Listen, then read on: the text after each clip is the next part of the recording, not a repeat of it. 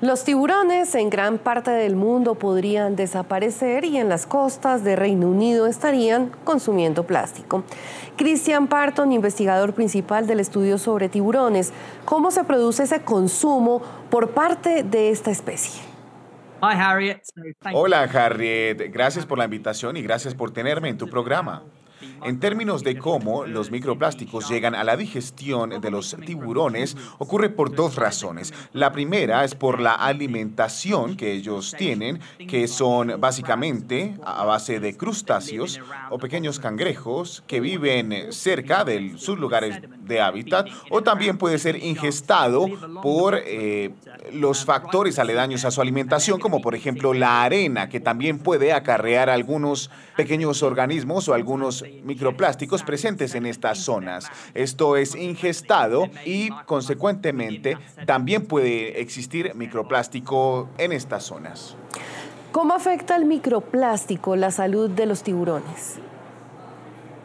En el momento no estamos 100% seguros de cómo estos microplásticos van a afectar el organismo del tiburón, pero basados en estudios que hemos hecho, creemos que tiene un impacto en su sistema interno, como su sistema inmunológico o reproductivo. Y en otros estudios podemos advertir que estos microplásticos minimizan el crecimiento y el desarrollo del tiburón.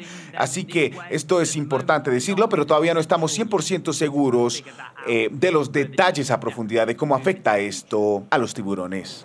En su estudio se menciona que fueron encontradas partículas incluso de textiles comunes en mascarillas o tapabocas, lo que se presenta como un efecto colateral de la pandemia. ¿Qué manejo entonces se le debe dar a estos residuos para que no afecten especies como el tiburón?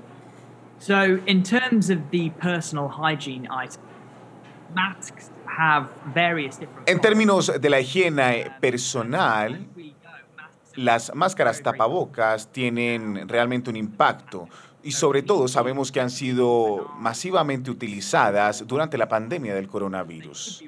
Así que tenemos que advertir y tener mucho cuidado con el residuo y dónde se botan estas máscaras, porque muchas personas se ven, muchos animales se ven afectados por eh, que las personas botan ciertos residuos y los tapabocas al mar. Así que, por ejemplo, cuando pones la ropa a lavar en las lavadoras, esto, estos residuos tienen microplástico que pueden llegar al mar. Así que es muy importante tener mucho cuidado y ser consciente de que nuestras microacciones se convierten en macroacciones.